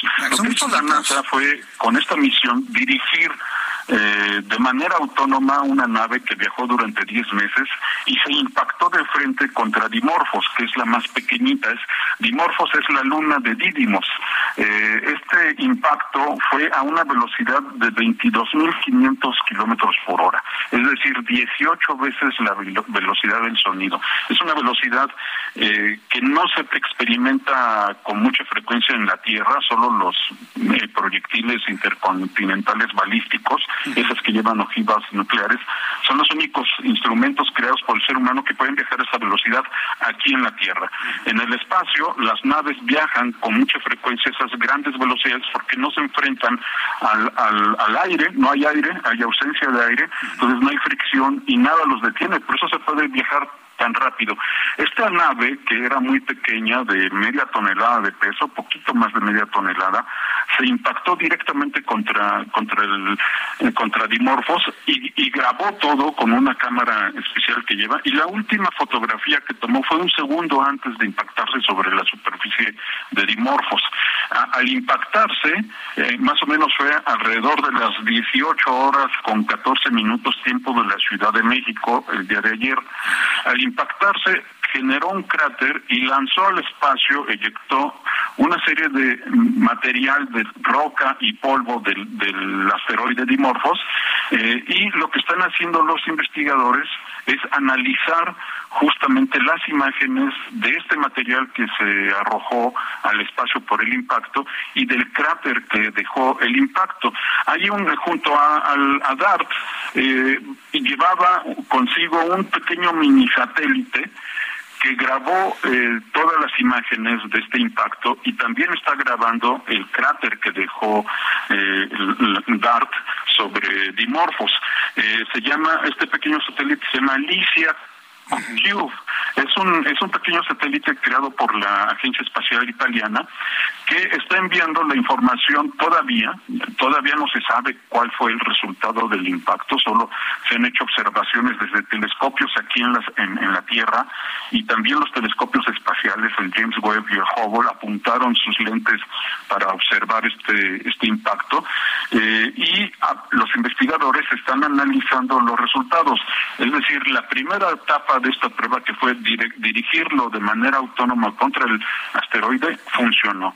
La segunda etapa es medir si gracias al impacto se pudo modificar la trayectoria del asteroide en un 1%, lo cual acortaría eh, su movimiento en 10 minutos. Eh, Dimorphos le da vuelta a Didymos en 11 horas 55 minutos. Lo que los investigadores hicieron sus cálculos en computadora eh, fue que después del impacto el tiempo se iba a cortar durante 10 minutos, es decir, iba a girar más rápido que, de lo normal y justamente los análisis se están haciendo ahora. Esta es la segunda etapa que todavía no se determina, pero que eh, en los próximos días y semanas ya se irán arrojando los resultados. Pues, en caso de ser cierto, en caso de que efectivamente se logre desviar la trayectoria y detener un poco el movimiento del asteroide, estaríamos diciendo que sí ya se tendría una primera tecnología de impacto cinético, se le dice, eh, una primera tecnología para tratar de desviar la trayectoria de uno de estos de estas rocas espaciales que se pueden impactar en la Tierra. Como bien dijiste, eso ocurrió hace 65 millones de años eh, y extinguió eh, a los dinosaurios de manera abrupta, en un millón de años más o menos, eh, se extinguieron todos los dinosaurios, o la mayoría de ellos, porque sobrevivieron los dinosaurios con alas, que ahora han evolucionado a las aves que conocemos en la actualidad. Y, eh, pero sí son eventos que son realmente catastróficos, que pueden extinguir la vida humana y muchas otras especies de este planeta en caso de que se impactara un asteroide de más de 10 kilómetros de diámetro. Yo tengo una duda sobre, sobre el, objetivo de impactar al asteroide y, cambiar su trayectoria, su velocidad. ¿Qué, ¿Qué es lo que determina o lo que va a determinar ese resultado? La velocidad de impacto, que, nos está comentando que fue a 28 veces la velocidad del sonido, o la masa con la que estaba conformada la, nave DART, porque pues en el espacio hablamos más de masa, más que de pesos, ¿no? Entonces, e, e, es, es la masa lo que en un momento dado pudo podría haber modificado la trayectoria eso en primer lugar. ¿Y estamos hablando solamente de impacto, de movimiento cinético, o hubo también alguna detonación de alguna carga explosiva que llevaba la nave? Solo es el impacto, eh, justamente la energía cinética de un golpe directo, eh, que va determinado sí por la masa del pequeño objeto, que en este caso la nave DART, que solo tenía 570 eh, kilos de, peso, pero a una velocidad de 22.500 kilómetros por hora es un impacto muy fuerte, es mucho más fuerte que un balazo sobre una sobre una manzana. Sin embargo, eh, el dimorfos es un cuerpo rocoso eh, muy sólido y el, el impacto fue, es lo que se espera que haya modificado su trayectoria, su movimiento. Todo, el objetivo es ese, eh, tener una tecnología capaz de desviar, aunque sea en un solo 1%, un punto porcentual la trayectoria, porque a las grandes distancias del espacio, esta pequeña modificación lograría desviar un objeto que sea potencialmente peligroso para la vida en la Tierra. Eh, no llevaba ningún otro explosivo, pero este es el primer paso para desarrollar estas tecnologías de defensa planetaria, se les dice. Esta tecnología de defensa planetaria probó esta fuerza cinética, solamente el impacto de frente y directo. Ahora, Pero a partir de esta se pueden desarrollar otras tecnologías. Sí, sin duda, y a lo mejor se tardan varias décadas en que se vayan eh, eh, perfeccionando. Aquí el asunto es por qué la NASA en este tiempo inicia una experimentación de esta naturaleza. La pregunta va en el sentido, ¿hay algún objeto que esté amenazando la Tierra en los próximos años, 10, 20, 30, 50 años? Es una excelente pregunta, eh, Jesús Martín. Apenas se conoce al 50% de los asteroides dentro de nuestro sistema solar que son mayores a 140 metros, es decir, muy parecidos a Dimorphos, eh, que tiene 160 metros de diámetro. El, solo se conoce la mitad de ellos, es decir, el impacto de un meteorito de este tipo, de un asteroide de este tipo, de 160, 140 metros, podría destruir la Ciudad de México entera. Entonces, estamos diciendo que un impacto de este tipo podría destruir una ciudad y matar a millones de personas. Eh, el riesgo es latente si solo se conoce el 50%. Y de aquellos eh, asteroides que miden más de 10 kilómetros, de hecho más de un kilómetro, entre un kilómetro y 10 kilómetros, se conoce solo el 90%, es decir, hay un 10% de estos objetos que andan por ahí y hasta ahorita no se les ha identificado. El riesgo es latente y permanente, porque además eh, y eso solo de los asteroides que están dentro de nuestro sistema solar, es decir, entre la distancia de los entre los planetas andan circulando ahí, la mayoría de ellos se encuentran entre Marte y Júpiter, pero a este, por ejemplo, el caso de Dimorphos y Didymos se encuentra entre la Tierra y Marte, está a una distancia de 11 millones de kilómetros, esto es más o menos como una décima parte de la distancia entre la Tierra y Marte, se encuentra eh, girando ahí, orbitando ahí alrededor de, del sistema solar y ahí van a continuar durante toda su existencia o toda la existencia del sistema solar. Pero hay algunos que cruzan nuestra órbita del planeta Tierra y no los conocemos y es un riesgo permanente. De ahí la importancia que tienen muchos otros países. La NASA tiene un programa de defensa planetaria, le llaman, que se dedica a observar y a buscar estos objetos que andan ahí y que no se han identificado, y eh, de ahí la importancia de esta, de esta prueba. Eh, ya que resultó exitosa una parte de ella, esperemos que también haya cambiado y modificado la trayectoria de Dimorphos, porque de esta manera ya contaríamos con una tecnología capaz de desviar un asteroide que, que podría ser potencialmente peligroso eh, si llegara a impactar a la Tierra. Pues Arturo Barba, ha sido muy interesante toda esta explicación de, de, lo que ocurrió ayer y bueno, pues estaremos muy, muy contentos de contar con su participación una vez que se conozcan estos datos que publicará en su momento la NASA. Pues Arturo Barba, muchas gracias por esta conversación aquí en el Heraldo Radio. ¿eh? Muchas gracias. Al contrario, es un gusto y cuando, cuando deseen podremos seguir hablando de ciencia y tecnología. Ah, sí, lo haremos de ciencia y tecnología, por supuesto, y de divulgación. Gracias, Arturo Barba. Un fuerte abrazo. Igualmente, de nada. Hasta luego. Hasta luego. Qué maravilloso, ¿no? Lo, lo, que nos ha explicado. No era nada de ciencia ficción y programas de defensa planetario. Parece de verdad que estamos hablando de los seis grandes héroes, ¿no? Pero no, no, no, de ninguna manera. Son programas que ya verdaderamente existen ante una realidad y un riesgo latente que existe. Pues olvídese más allá del universo, en nuestro propio vecindario. Son las siete con cuarenta y cinco horas del centro de la República Mexicana. Vamos rápidamente con mi compañera Patricia Alvarado. Súbale el volumen a su radio, nuestra corresponsal en Madrid, España. ¿Sabe quién podría, podría, a lo mejor la libra? Porque tiene muy buenos abogados. ¿Quién podría irse a la cárcel? Shakira La están acusando de un fraude multimillonario en euros desde el punto de vista fiscal. O sea, en pocas palabras, no pagó impuestos y no está tan claro si tenía residencia, si estuvo en España, no estuvo en España, pues resulta que sus gustos y sus compras la, la pues la pusieron en evidencia. Bueno, vamos a escuchar a Patricia Alvarado, quien nos tiene toda esta información de lo que está enfrentando la cantante Shakira.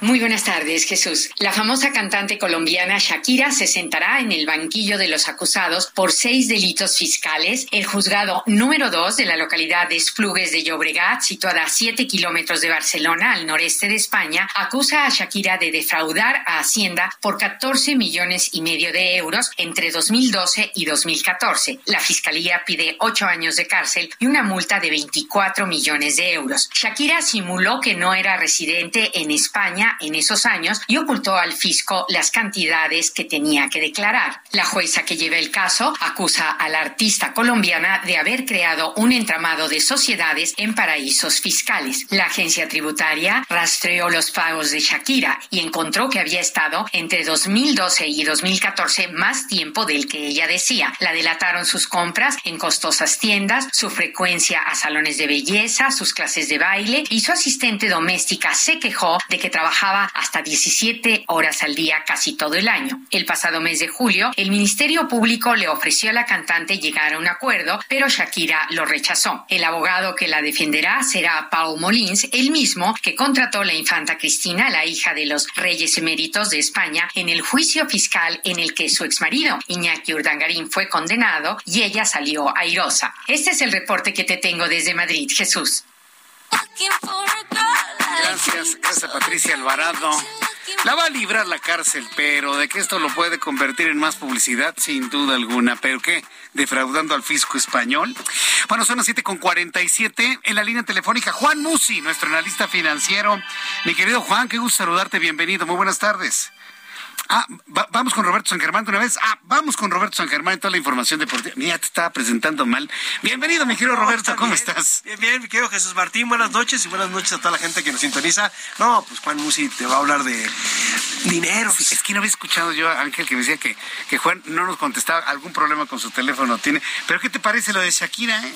Que por cierto muchos deportistas la adoran, ¿eh? Sí, sí, sí, además eh, otro, otro tipo de personajes también. Pero sí trae problemas muy graves, ¿no? y sobre todo con Piqué, por la custodia de sus hijos, la patria potestad, o sea, ya está en España buscando todo esto, a ver qué sucede con ella, ¿no? Sí. Y se va a tener que pagar. Eh, yo estaba leyendo hace poquito que eran como 14 millones de euros. Sí. ¿Cómo no pagas eso? O sea. Pero, fíjate, lo, que va a hacer su abogado, me explicaba Patricia Alvarado, es que van a separar los delitos. Los van a ir litigando uno por uno. Entonces, cada uno tiene dos años de, cárcel. Y en España, si tienes dos años de cárcel, la puedes librar. Si van salvando uno por uno, Shakira podría estar libre. Pero claro, va, a tener que pagar multa, va a tener que pagar el impuesto, pero no va a pisar la cárcel. No, no, no, ya varios futbolistas han tenido ese problema, ¿eh? Hay que recordar, varios de ellos han tenido. Por eso también Cristiano Ronaldo en algún momento salió de España, ¿eh? Se fue. O sea, el fisco español es... Es fuerte. Es fuerte. Es fuerte contra esas situaciones. También Messi tuvo... Acuérdate que Messi, el papá de Messi, tuvo problemas también con el fisco. Neymar tiene problemas todavía con el fisco por el traspaso que tuvo. Entonces... Ay, tan, fácil que es pagar impuestos, hombre. Digo, nada más hay que trasladar. Hay personas que no quieren. hay impuesto que, que, se, que se deduce, otro que se traslada. ¿Cuál es el problema? Pues no quieren pagarlo, así simplemente dicen, ¿por qué les voy a pagar? es que hay ciertos gobiernos que no, no, no, no dejan ver en qué lo usan. Bueno, no hablemos de esos temas porque ¿para qué meternos en más problemas, amigo? No, mejor hablamos de la selección mexicana que hoy a las nueve de la noche se enfrenta a Colombia en su último partido. Fíjate, tenía más de 20 años que la selección mexicana no se despedía en el Estadio Azteca. Y no se van a despedir en este mundial. Ya no tenemos ningún partido en el Estadio Azteca. Es el último partido que tiene el Tata Martino con su selección para después ya viajar a Girona para estar allá a partir de finales de octubre y de ahí ya estar para ir rumbo a Qatar. O sea, ya la selección mexicana. ya, hoy es el último. Hoy es, digamos, el último sinodal, el último entrenamiento la despedida de la selección mexicana en California, en el estadio Levi's. Allá va a ser este partido, en donde México, pues no sé si pueda ser la posible alineación para Qatar, con algunas modificaciones, y quiénes estarían. Fíjate, ¿quién podría jugar el día de hoy? En la portería está Guillermo Ochoa, la defensa Kevin Álvarez, César Montes, Héctor Moreno, Jesús Gallardo, Edson Álvarez estaría en la contención, Luis Chávez también estaría en lo que sería el medio campo, Andrés Guardado, Uriel Antuna adelante, Irving El Chucky Lozano y Henry Martin. Estos serían los posibles jugadores que mandaría el Tata Martino. Y hay que recordar que México pues lleva algunos partidos todavía con Colombia. No le ha ido muy bien con Colombia, ¿eh? México casi siempre pierde. Así que pues ya veremos cómo le va la selección del Tata contra la selección de James Rodríguez. Esta selección también colombiana que bueno, dejó mucho que desear en la eliminatoria. Pero no trae mal equipo, ¿eh? Traen a David Ospina en la portería, Daniel Muñoz, Davinson Sánchez, John Lucumi y Johan Mujica en la defensa. Mateus Uribe, viejo conocido del fútbol mexicano, estuvo en el América, está en la media cancha con Jefferson Lerma, Juan Cuadrado, James Rodríguez, adelante Luis Díaz y Rafael Santos Borré. Este chavo hay que checarlo muy bien, hay que verlo, este colombiano que jugó con el equipo de River Plate, es una maravilla y también se fue a jugar a lo que es eh, la Bundesliga, bastante, bastante bueno este jovencito Santos Borré, de estos que sacan los colombianos que de repente tienen buen semillero. Pues ya veremos cómo le va el Tata. Seguramente mañana toda la prensa le va a estar pegando. Sí, seguramente. Y yo te voy a decir algo, ¿eh? Yo creo que el Tata, mi querido amigo, terminando el Mundial... Adiós, ya, ya. No lo van a seguir. Querían dejarlo más tiempo. Yo no creo que va a aguantar. O porque alguien no quiere pagar el finiquito o porque el señor dijo, yo aquí terminando el mundial ya no quiero. Mucho, mucho. Es que y además hay mucho dinero de por medio, ¿no? Para finiquitar este tipo de cuestiones porque pues vienen con unos contratos que dices, a ver, págame, mejor me aguanto los cuatro años que puede durar tu ciclo y ahí nos ah, vemos, ¿no? Entonces, poderoso caballero. Bueno. Hoy veremos, hoy veremos a la selección. A ver, pronóstico primero tú. Yo pienso que pierde la selección, 1-0. 1-0, ok. Yo creo que va a ser un empate en la despedida, un 1-1. Es que México no tiene gol, amigo. O sea, me gustaría decir más goles, pero si meten uno ya es. Ay, mira, tengo años viendo la selección y atinándole en una quiniela de que no, no, nomás no mete goles, A ver, espérame, un matemático acaba de decir que México va a llegar al quinto partido en Qatar. Ah, sí. Y ya dijo que también el modelo matemático. Pues no, el pulpo pol, ¿te acuerdas? ¿no? No, no, no, no, Es un matemático que también ya dijo cuál va a ser la final. Brasil contra Francia. Y mira, no está muy errado, ¿eh? Dos grandes selecciones. un matemático, un matemático. Con un, o sea, sacó modelos matemáticos. A ver, con fórmulas puedes hacer esto. Sí, sí, sí, estoy, estoy totalmente de acuerdo, pero cuando México participa, todo cambia. O sea, el Baldor no existe, amigo. no, el Baldor no existe. Las matemáticas no se nos dan. El Baldor, ¿qué libro ese de álgebra, no? Ah, sí, sí, sí, de, de, creo que lo odiamos, cubano. creo que lo odiamos todos, ¿no? Fíjate que, que a mí me generó mucha intriga de por qué no podía yo con ese libro. Me generó intriga, no lo odié, pero me generó intriga. Y ahora más estoy esperando cuando mi hijo me diga, papá, tengo que comprar el baldor. Nada más estoy esperando que ella me diga eso. Una ¿eh? pregunta, ¿pero seguirá seguirán utilizando el baldor? Sí, claro. Ya como libro de texto, otra, ¿sigue? Sí, wow, se sigue usando. No hay nada mejor que el Baldor. No, es un gran libro. Sí, sí, sí. Y escuela que no lo use está, está atrás en matemáticas, ¿eh? Así. Así ya de sí, así ya con Tiene actualizaciones, revisiones ya de otros autores, ¿no? Pero Baldor sigue siendo Baldor, ¿eh? Sí, que, trae ese como árabe, ¿no? Entonces, matemáticas Sí. Un cálculo matemático. Bueno, cuando participa México no estaría tan seguro. Es un árbol de probabilidades, amigo, ¿no? bueno, muy interesante. Bueno, pues muchas gracias, mi querido Roberto. Gracias a ti, mi querido Jesús Martín. Gracias, que te vaya muy bien. Igualmente. Denos un marcador. ¿Cómo queda México contra Colombia? Yo pienso que pierde México 1-0. 1-1. Em, empate a 1-1 y ya veremos mañana finalmente qué ocurre. Bueno, ya nos vamos. Muchas gracias por su atención. A nombre de este gran equipo de profesionales de la información, les deseo que tenga usted una extraordinaria noche.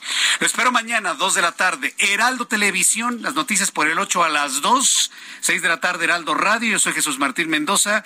Le invito para que siga con la programación de Heraldo Radio y Heraldo Televisión. Gracias, buenas noches y hasta mañana. Esto fue Heraldo Noticias de la tarde con Jesús Martín Mendoza.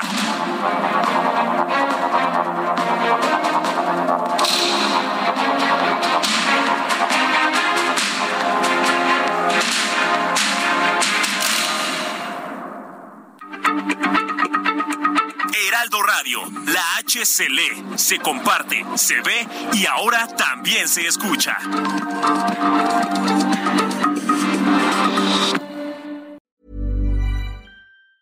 Planning for your next trip? Elevate your travel style with Quince. Quince has all the jet setting essentials you'll want for your next getaway, like European linen, premium luggage options, buttery soft Italian leather bags, and so much more. And it's all priced at 50 to 80% less than similar brands. Plus, Quince only works with factories that use safe and ethical manufacturing practices. Pack your bags with high-quality essentials you'll be wearing for vacations to come with Quince. Go to quince.com slash trip for free shipping and 365-day returns.